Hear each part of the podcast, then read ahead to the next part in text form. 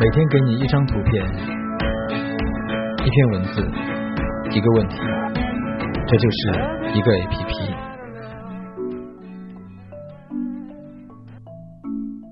阿玉，我和阿玉认识那年，我四岁，他也四岁。我家刚搬到一处地方，幼儿园还没落实。父母双职工，无奈之下，每天只好出门前把我锁在家里。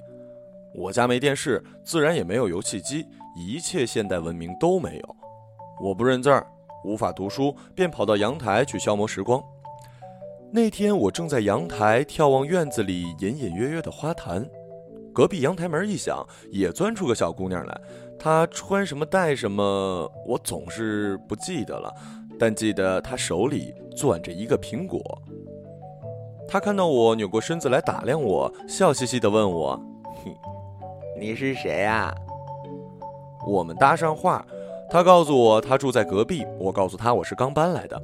我说我的爸爸妈妈上班去了，他说他的也是，不过他奶奶在家，奶奶给他吃苹果，他便到阳台来吃。他一边说着话，一边咬了一口苹果。我至今坚信，当时我听到了清脆的“咔嚓”一声，那声音听起来真香。我还没到有城府、懂得掩饰年龄，脸上的眼馋大概被他看出来了。他看看我，又看看苹果，突然把苹果从阳台上空丢了过来。老式的楼房，两个阳台相距也就只有一米。我看到苹果在空中划出漂亮的曲线，咕咚，掉在地上。我捡起来，苹果磕坏了一小块，旁边有两个小小的牙印儿。阿玉笑得极欢快，他说。你快吃吧，我家还有。之后的日子，我一直跟着阿玉混，他家成了我的托儿所。他奶奶待人极好，会做极地道的炒疙瘩和腊八粥。吃完饭，常从衣柜里摸出两三颗酸三色的糖块，我们俩一人一块，含着倒在床上睡午觉。其实睡不着，便叽叽咕咕地吹一些“我哥哥是孙悟空，我认识七仙女儿”这样的牛皮。我和阿玉的友情从四岁一直走到九岁，我们吃在一起，玩在一起，常常央求父母睡在一起。九岁，我家又一次搬家了，搬到北京城的另外一边，天边一样的遥远。搬家那天，我几乎是被妈妈硬从阿玉怀里掰出来的。抱上了车，阿玉大声哭着挣脱了奶奶，扑过来要跟我走。那是我至今为止经历过最撕心裂肺的分离，痛过失恋。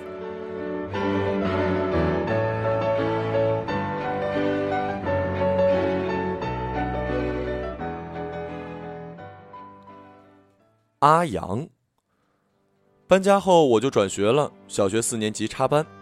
我的性子不算怯懦，但很慢热，而且被动。尤其我厌恶搬家，厌恶转学，厌恶离开所有一起长大的朋友和同学重新来过。新学校的教室在我看来像魔王的洞窟，班主任像狼外婆，同学们像《西游记》里的小妖怪。我每天能不说话就不说话，没有表情。下课就一个人坐着，带两本从家里拿来的闲书读。没有人喜欢我。嗯，阿阳是第一个。那天我们小组值日，我被分配了最糟糕的活儿——蹲地，最累了，也要最后才能走。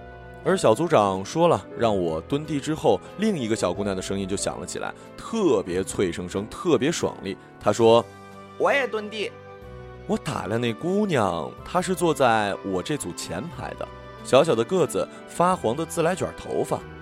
他看我打量他，就冲我一乐，呲出两颗虎牙来。别的同学擦完桌子、扫完地以后，陆陆续续背着书包走了，教室里只剩下我们两个。我拎起水桶，他几步跑过来，把手搭在水桶把上，极张扬地对我说：“往那边点，给我腾个地儿。”我把手往旁边挪了一挪，他于是也挪了一挪。我们一起拎着水桶去厕所接水，又一起拎回教室。一路上，他的手。挨着我的手，我出汗了。蹲完地，我们一起走出学校。放学时分的校门口全是各色摊位，他小小欢呼一声，拉着我几步跑到小摊子面前，郑重地拿出一块钱买了一根双棒。他撕开包装纸，把连在一起的冰棒一掰两半，一半给我，一半拿在自己手里，咬了一口，又呲出虎牙，笑了一个。那天阳光晴好，照得我满眼生花。我觉得我又看到了几年前阳台上的阿玉，潇洒的一甩手，丢过一颗苹果。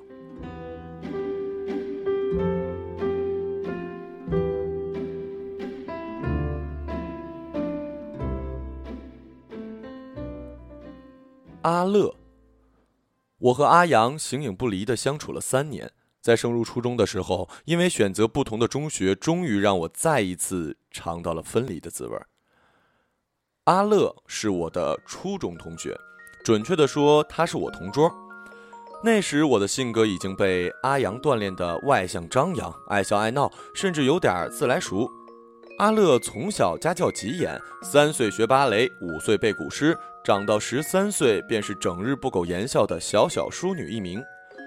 我至今记得他的桌面永远整洁清爽，书包里书本文具分门别类的放在不同的夹层，每一本书都要包两层书皮儿。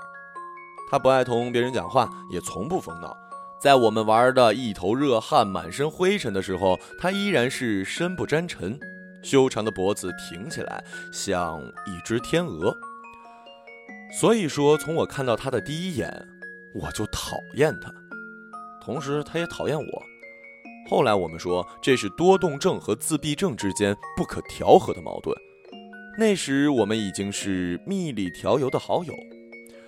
我们友情的契机是一只水壶，我攒了很久的钱买了一只进口水壶，淡蓝色，上面画着可爱的熊，外面有一层厚厚实实的保温层。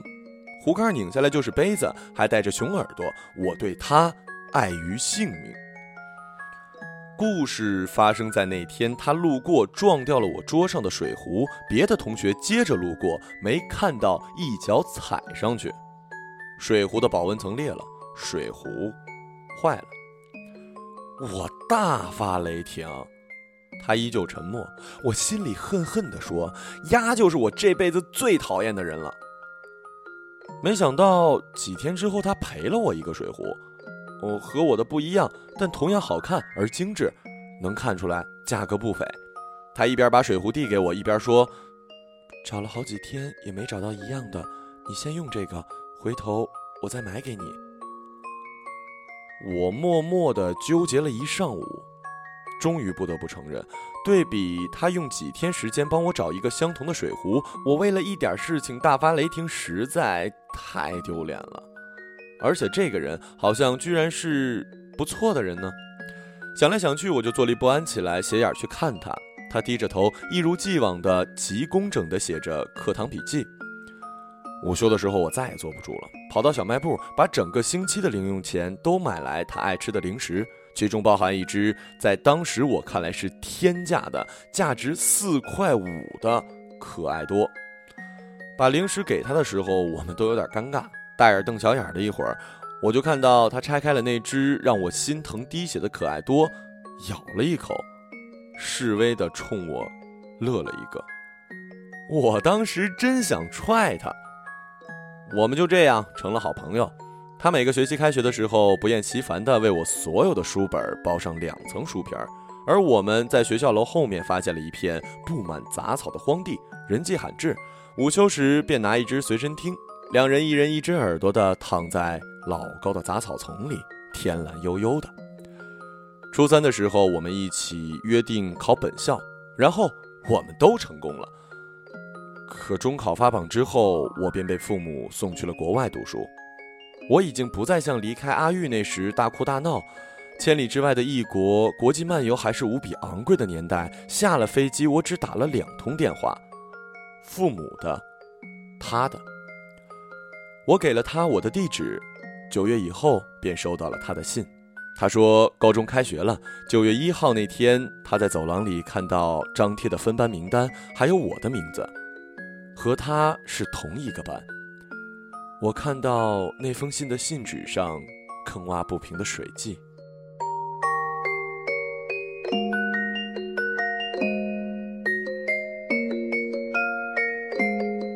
阿雅阿雅也是我的初中同学，她和我还有阿乐是铁三角一样的存在。她也考了本校，我走了以后，她常常戏言，就剩下她和阿乐相依为命了。阿雅是个漂亮而张扬的女孩子，皮肤雪白，生就一副好容貌。初中时，我们还都是懵懵懂懂的丑小鸭，她就已经有了护肤意识。课桌里放着一个小包裹，洗手液呀、洗面奶呀、防晒霜啊、沐浴露啊，样样齐备。初中学校不允许佩戴首饰，她就已经戴上了手串，偶尔还带一条项链来。但她性情好，人缘好，成绩尤其好。老师说了她几次，见她宁死不屈，也就随她去了。阿雅家出事那年是高三，她妈妈生了癌症，而她爸爸听说妈妈生了癌症之后，卷走了家里所有的钱，消失了。我知道这个消息的时候，事情已经发生了几个月。那几个月里，他一直跟我通信，没有半分反常。还是阿乐忍不住打电话给我说了这件事儿，我啊的一声惊叫起来，一头一脸瞬间就汗湿了。阿乐连忙安慰我说，自己家已经托人安排了阿雅妈妈的病房和手术，时常也叫阿雅去吃饭。我放下电话，怒火中烧的给阿雅打电话兴师问罪，问她为什么不告诉我。阿雅笑笑说。告诉你也没用，你一个人在外面已经不容易，不想你陪着我不开心啊。我挂了电话，继续给自己家里打电话，告诉爸爸妈妈常叫阿雅来吃饭，他学校医院两头跑的时候开车送一送她。然后我跳起身子跑出门，去买了我买得起最昂贵的毛线，熬了三个通宵，织了一条很长很宽的围巾给她。阿雅就这样熬过了高三，上学，回家，做饭，去医院送饭，一边给妈妈陪床，一边复习，时常被我和阿乐家里叫去吃饭，甚至留宿。他高考那三天，我这个没有宗教信仰的人到教堂为他许了三天的愿。发榜的时候，他考上了第一志愿，我傻乐了一整天。再回国见到他是他大一的那年。寒假，他带着我织给他的围巾，在学校大门口等我。他依旧张扬而漂亮，皮肤雪白，生得一副好容貌。我到他宿舍里玩，看到他桌上端端正正的摆着一排护肤品，虽然都是平价牌子，却依然是一应俱全。宿舍里的姑娘笑着跟我告状，说每天洗完澡，她光擦乳液就能擦半个小时。阿雅妈妈的癌症因为发现的早，已经痊愈。后来熬过了五年的复发期，开了个小卖部，谈了个新的恋爱。父亲事后回来过，被阿雅横眉冷对地赶出了大门。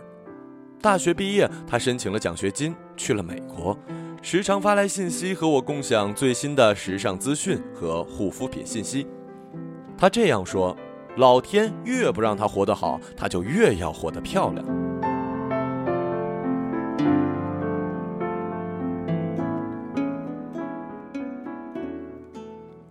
阿莫，阿莫是我留学时从天而降到我生活里的一个人。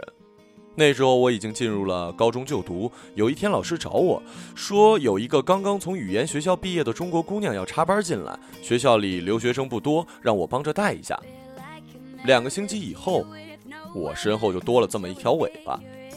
每天点名的时候，我和他坐在一起。放学以后，我陪他一起走到车站，看着他上了车，我在等下一辆车回家。举目无亲的日子里，两个人相处久了，倒也生出了一份情谊来。无奈好景不长，不知我是哪里惹到了几个外国姑娘的神经，她们突然拿欺负我成了乐趣。校园暴力还谈不上，然而也足以让我在学校里举步维艰。怨愤之下。我开始独来独往，和阿莫也拉开了距离，不肯再和他一起点名，一起回家。然后我找到了一家新学校，教会学校，温暖而舒适，由父母出面和学校沟通好，第二年就转学了。我不知道我要转学的消息，阿莫是怎么听说的？只记得那天早晨点名时，我独自一人坐在窗口，他走进教室，一阵风一样的冲到我面前，大声问我：“你是不是要转学啊？”我没回答他，反问他：“你怎么知道的？”阿莫也没回答我，只是恨恨的点点头：“行，你真行啊！”然后扭头就走。那天放学，我一个人走到校门口的时候，看到阿莫在那里堵着我。我不说话，往车站走，他也一起走。车来了，是我的，那是第一次，那是第一次和他一起等车的我决定先上车。然后就在我马上踏上车子的时候，我听到阿莫的声音：“我跟你一起转学。”阿莫真的跟我一起转学了。第二年，我在新学校开学的时候，因为姓氏相同，我和他又分在了同一个点名班。非但如此，我不知道他是故意的还是巧合，我们选择了完全相同的课程。我坐在教室里，看着黏在我身边笑得小人得志的他，板着脸说：“你神经病啊！”可在我心里，真的是很开心的。读了同一个高中，然后考了同一个大学，读了同一个系，合租一套公寓房。搬家那天，我俩累成了狗，最后谁也没力气出门吃饭了，挤坐在一起，就着饼干喝了一大桶可乐。阿莫是娇娇女，家里捧着哄着养到了十五岁，却不知怎么突然想开了，丢出了国。头几年住在寄宿家庭，大学以后搬来和我住。然后我终于知道了千金大小姐的生活方式，她不会做饭，不懂得打扫，拎重一点东西就要叫苦连天，全方面的生活技巧白痴。但她有一点实在是可人疼，听话。你做饭的时候，他知道乖乖的给你打下手递东西；你洗碗的时候，他知道在旁边陪你说话；你打扫的时候，你让他投个抹布，拿个扫把，他也像欢快的迪尔犬一样跑来跑去。而且他也不挑剔，你做出什么来，他都赞好吃，吃起来眼睛笑眯眯的。他还有把一切都美化的本领。有一次我在家吃火锅，点着小小的煤气炉，吃到一半突然停电了，房间里瞬间一片漆黑。他把家里的蜡烛全都翻了出来，高高低低的摆在餐桌和柜子上，然后欢快的叫着说：“我们吃烛光晚餐吧。”我们这样欢乐的同居生活，一直到大三毕业。他要工作移民，而我要回国了。我们退了公寓，他搬到其他地方。我临时住在朋友家，搬好东西之后，按照规矩我们要回去，把公寓打扫干净，再把钥匙交还给中介。我们花了整整一个下午，一向娇滴滴的他很认真地擦着厕所的瓷砖，扫着客厅的地板，丢掉所有的垃圾。打扫干净的房间显得那么空旷，最后我们谁都舍不得离开，席地而坐。他突然跳起来冲出门，一会儿回来，手里拎着一大桶可乐。还完钥匙，从中介公司出来，我们又去等公车。同屋共住几年，再分别等车，去往不同的地方，突然觉得那么陌生。我突然想起那年那月，那个倔强的姑娘站在我背后，在我要上车的时候对我说。我跟你一起转学。回中国的前两天，我收到了她寄给我的信，是最后一天见面那天写的，A4 纸大小，正反六页。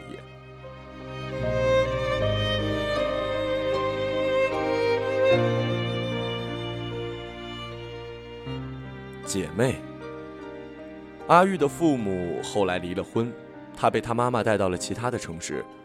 阿阳已经结婚，生了儿子，是个略微发福的小主妇了。阿乐在我回国之后，却阴差阳错的派去了我读书的国家工作。他临走前笑着跟我说：“我们感情虽深，缘分却浅。要是早几年认识该多好啊！”阿雅在美国混得风生水起，年年见她都更漂亮一层。阿莫在我当年的城市有一套小小的房子，开一辆小小的车，每天车里放着最爱的 CD 去上班。我们联络不多，各自有了各自的生活，而我和阿玉已经彻底没了联络。我知道，我们都在长大，都在改变，不会一直都是小时候的样子。我们会变得复杂，变得世故，甚至变得庸俗。我们最终有一天会老去，都会遗忘。可在那天来之前，我总归会拼命的去记得。记得那颗小小牙印的苹果，记得只和我一起握住水桶的手，记得那年冬天围着我亲手织的围巾的少女冲我灿然而乐。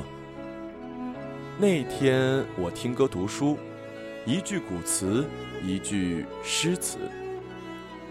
流光容易把人抛，红了樱桃，绿了芭蕉。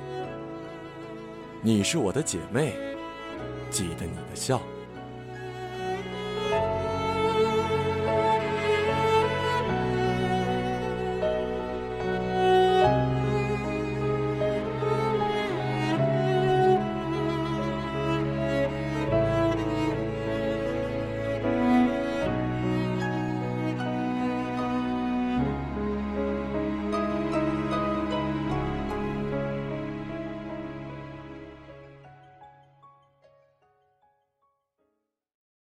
本期节目播放完毕，支持本电台，请在荔枝 FM 订阅收听。